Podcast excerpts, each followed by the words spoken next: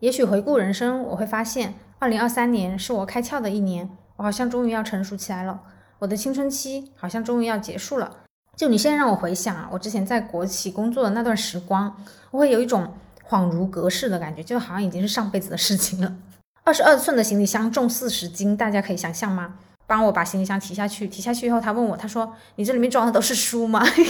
如果你不是弱者，你很难去共情弱者的遭遇。这个过程中，我会很明显的体会到一种边缘人的感受。我认为找工作是一个必然通关的游戏。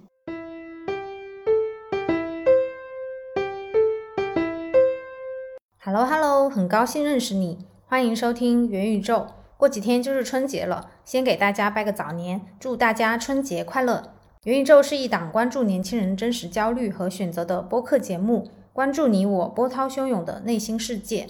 本期我们讨论的主题是年终总结，嘉宾就是我自己哈。本期又是一场单口哈。老规矩，先来自我介绍。大家好，我是圆圆。二一年从北大毕业，然后进入一家国企工作。去年九月裸辞，辞职后独自旅行四个月，有三段义工经历，去了九个省，二十二个城市。现在是 gap 状态，正在找工作。之前旅行的时候，因为经常在群里跟大家分享嘛，就有听友问，旅行期间的经历能不能出一期节目呢？我这次旅行抓马的事情特别多，出肯定是要出的。那什么时候可以出呢？之前我自己也是计划年前出的，但是一方面旅行持续了四个月，二十二个城市，然后每个城市也都有一些心得体会哈，所以内容会很多。然后另一方面呢，就是我自己也没有想到结束旅行之后有很多事情是出乎了我的预料。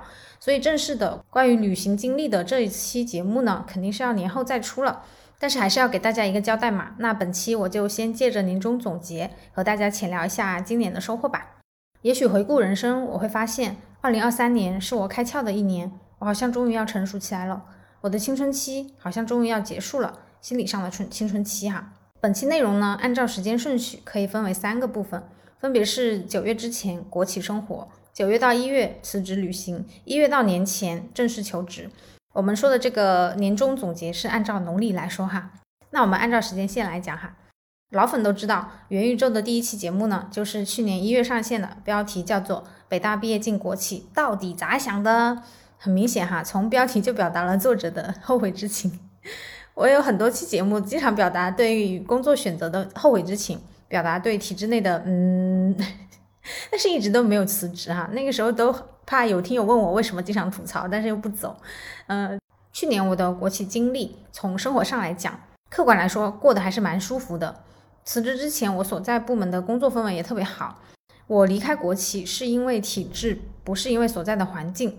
这些在之前的节目都有讲过，没有听过的朋友可以去听三十六期，有非常详细的心路历程，在此就不予赘述了。然后呢，我是在二三年的八月提出离职，九月正式离职，开启旅行。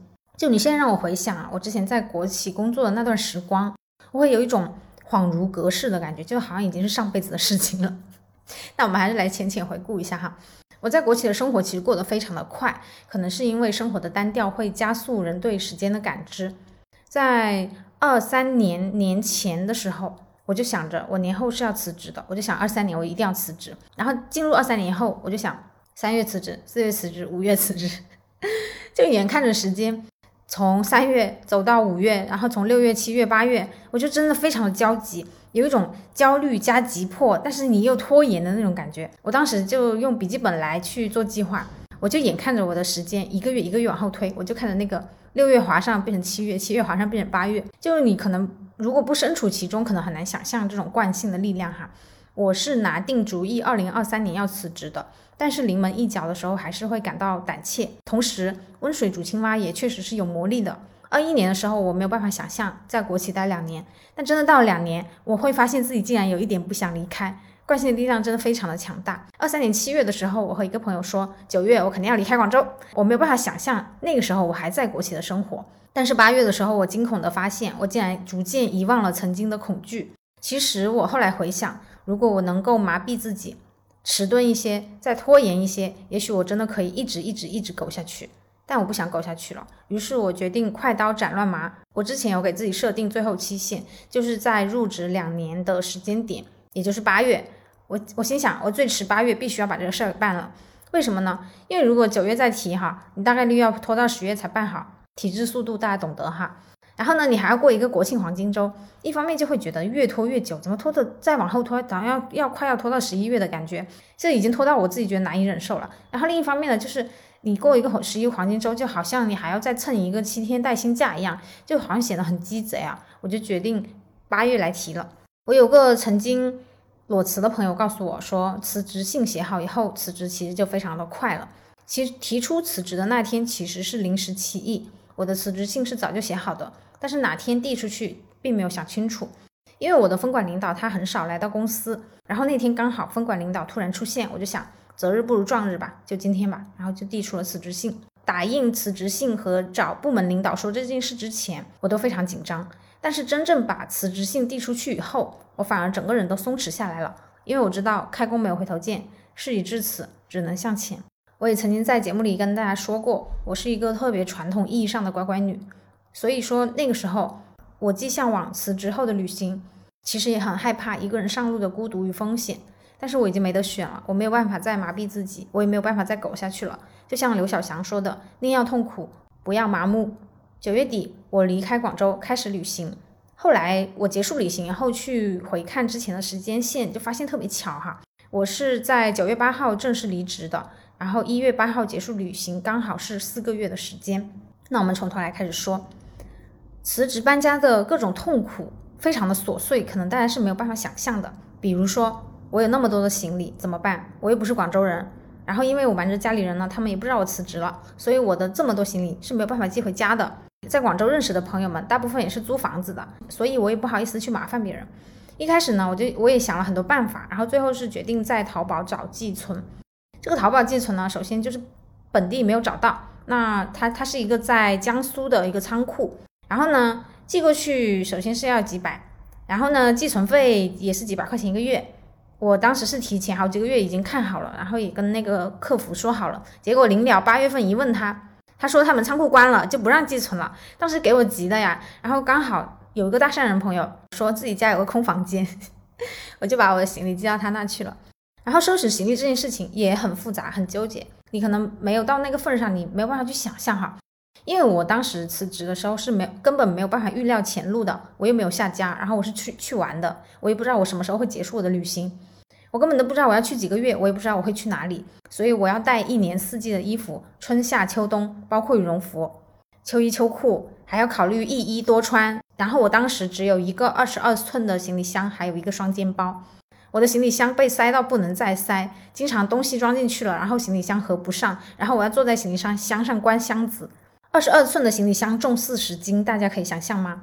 因为在旅行中，我经常坐飞机办理托运嘛，然后我就看着那个称重的机器，有好几次都显示十九点九千克和二十千克，就我在一个超重的边缘试探哈。然后我那个双肩包它其实也很费事，因为装的东西多，所以超级重，和一个二十寸的行李箱也没有什么区别了。每次赶车都特别费劲。如如果是这样的情况，你也只能托运那个大箱子，双肩包还自己拿着，反正也就很很难受吧，更别说坐火车了。后来就是在乌鲁木齐的时候，我又买一个二十寸的小箱子，然后就把这个包给扔了。认识我的朋友其实知道我是一个，我怎么说？我觉得还算是比较瘦小的一个一个体型吧。然后我就扛了这么多东西，嗯，踏上了我的旅途，一路从夏天走到了春天。然后如果聊我这次旅行呢，总的感受就是。我对旅行完全祛魅了，怎么说呢？先总结一下，我在这四个月的时间去了九个省，二十二个城市，涉及云贵川、江浙沪、中原地区、东北地区、西北地区。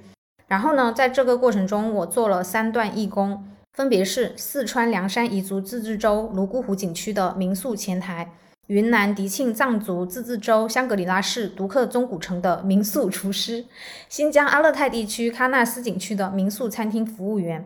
然后这三段义工呢，加起来的时间大概是两个多月。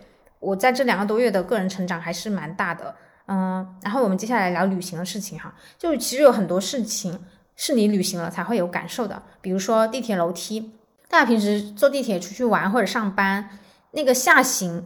是楼梯还是电梯？是不是觉得其实并没有什么区别啊？而且像我之前的经验是在北京的话，很多地铁站它如果没有下行，它如果下行是楼梯而不是电梯的话，一般它是有配套的直梯的，就你可以去坐那个直梯。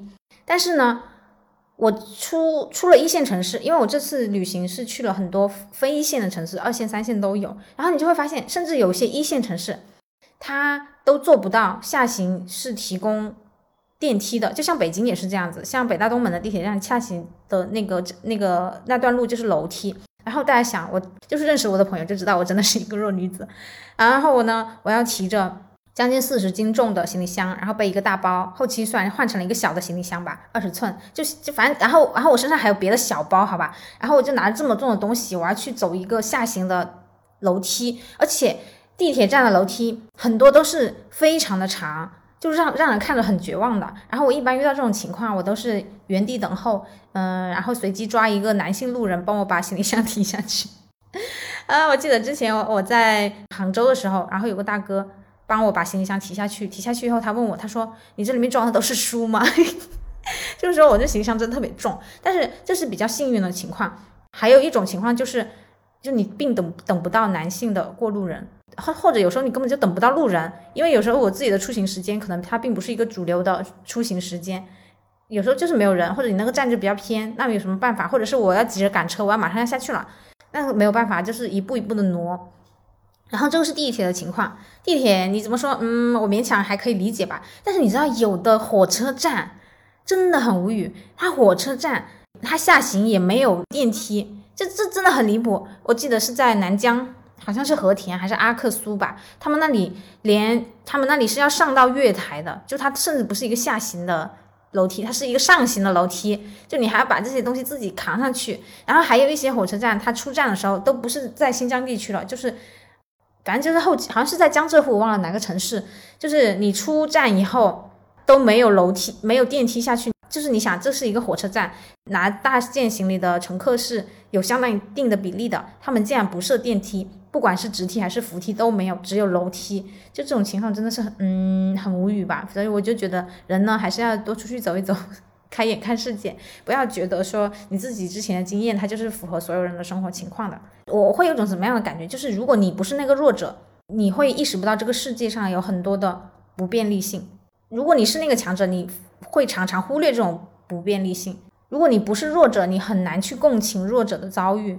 在我的旅程中，我有相当长的一些时间段，不可避免的是作为一个弱者的身份出现的。就比如说我刚刚说的地铁楼梯这样的例子。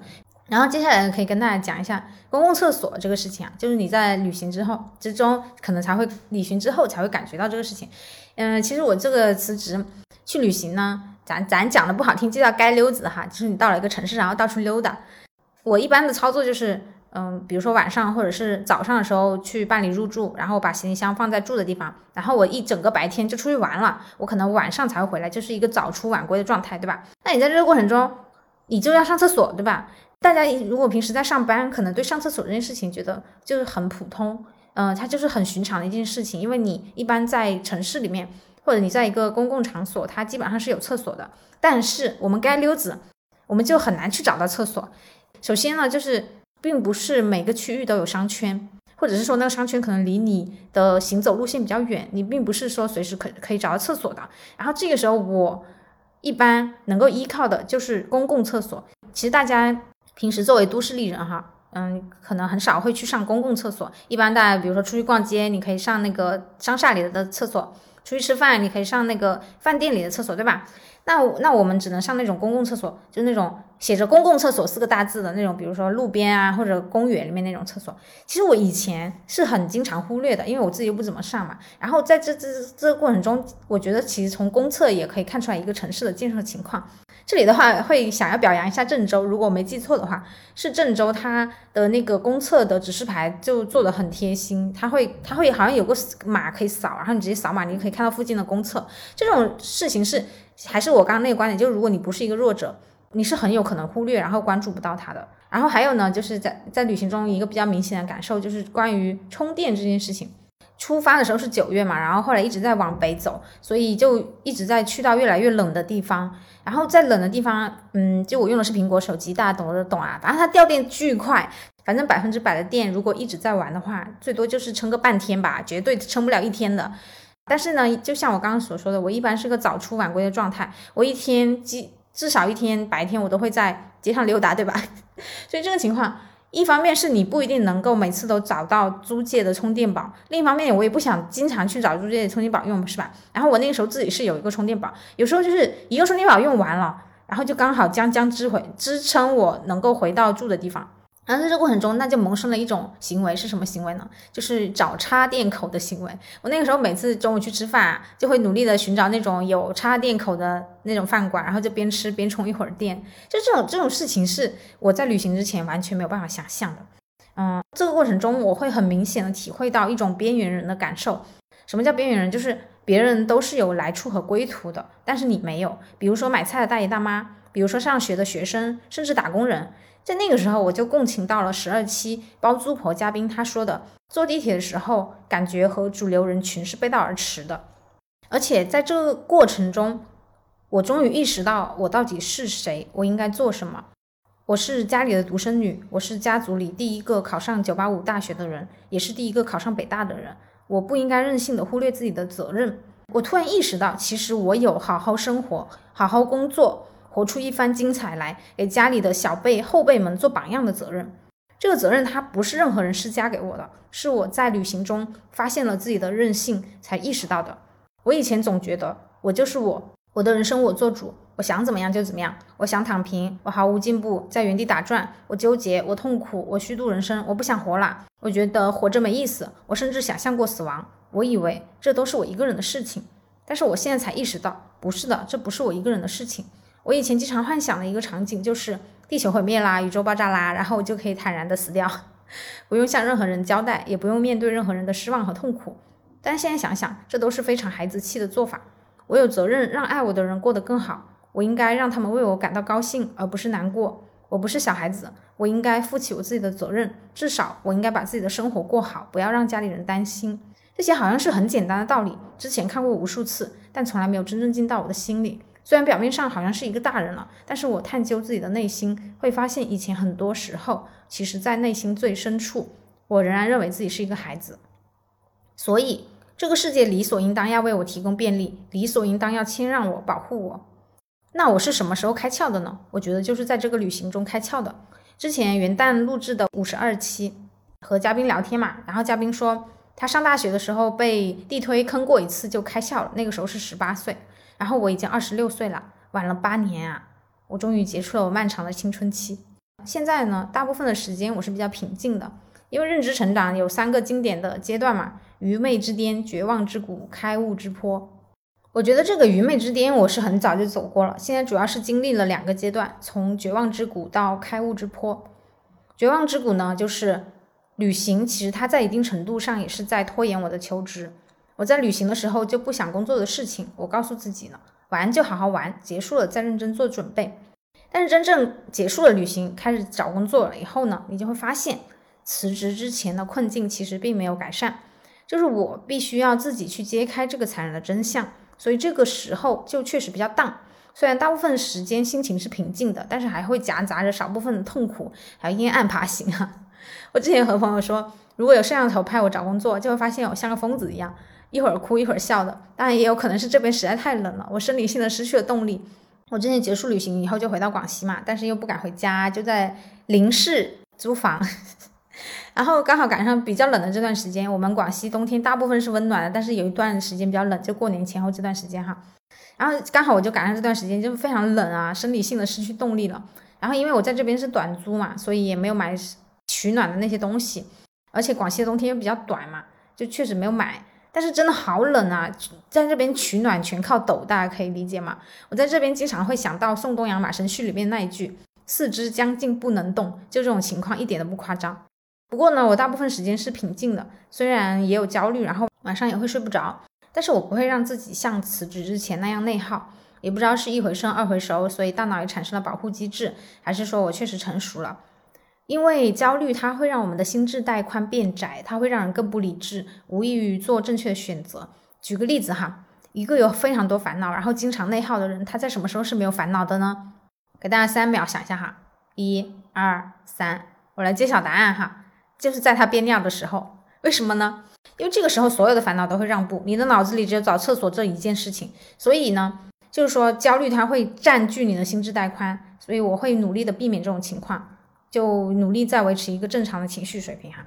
我以前考研的时候听郭靖的《每一天都不同》，他有一句台词是这么说的：“他说，如果摔得越痛，才越会飞行，快把我丢向最高的天空里。”我以前考研的时候就想，快把我丢向最高的天空里吧，快点让我考上北大吧。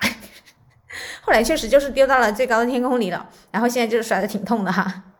说到郭靖的话，就是我节目的。片头曲和片尾曲都是郭靖的《在树上唱歌》，然后我也很喜欢这首歌，很喜欢郭靖，也推荐大家有时间可以去听比较古早的歌哈，暴露年龄的歌。然后，然后回到我们现在这个主题哈，就是说我现在这段之前那段时间其实是比较难受的，然后同时也有在看一些方法论的东西，希望从心态还有实战的各种角度寻找一些解法嘛。然后就慢慢有获得一些感悟，然后加上求职也获得了一些正面反馈，所以现在还是一个比较有信心的状态。就如同我之前发小红书说的，我认为找工作是一个必然通关的游戏。为什么呢？因为一求职技巧它是可以通过刻意练习而精进的。第二，求职只需要通关一次就成功了。当然，这建立在不是海投，而是确实投的都是想去的岗位的基础上。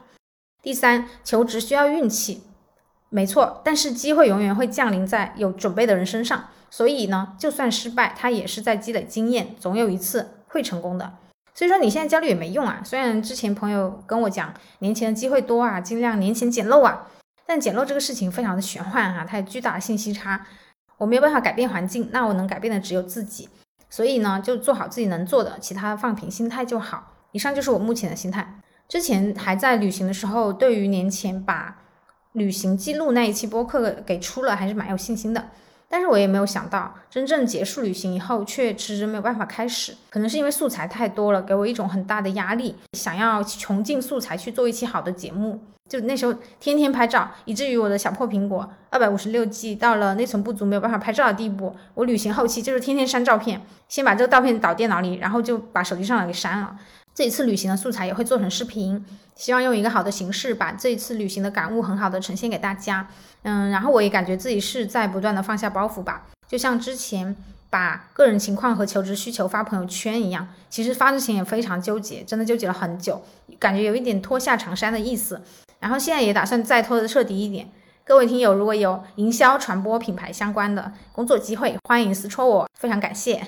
嗯，说到这里的话，我也打算放下心里的包袱。